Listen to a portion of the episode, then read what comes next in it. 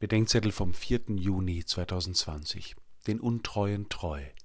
2. Timotheusbrief 2, 8 bis 15.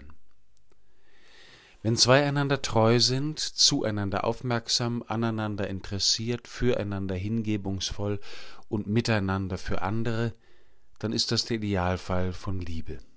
Wenn es zwischen Liebenden zu einem Auseinanderdriften von Interessen, zu einer Ungleichzeitigkeit des Alterns oder der leibseelischen Kondition, zu einem Verlust der gemeinsamen Perspektive und zur Entfremdung kommt, dann ist das der Ernstfall von Liebe. Letzteres ist der Fall im Leben von unzähligen Paaren, und es ist zugleich die Grundgegebenheit zwischen Gott und den Menschen. Für viele Paare ist auf das Einzige, was noch möglich scheint, einfach jeweils ihrer Wege zu gehen. Bei den meisten bleiben Wunden lebenslänglich unverheilt. Im zweiten Brief an Timotheus deutet Paulus in einem kleinen Satz die ganze Dramatik der Heilsgeschichte an. Wenn wir untreu sind, bleibt Christus doch treu. Damit ist die Logik der Aufrechnung, des wie du mir, so ich dir, aufgebrochen.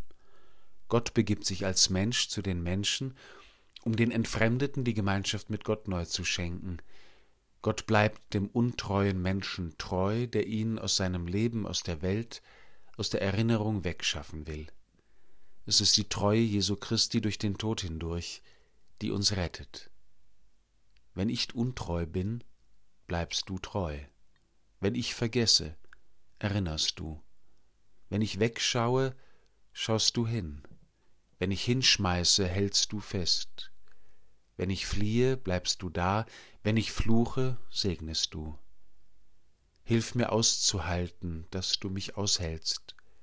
Erinnere mich deiner, damit ich dich nicht verleugne. Gewinne mich für dich, damit ich treu werde, erinnere, hinschaue, dableibe, festhalte und segne mit dir. Amen.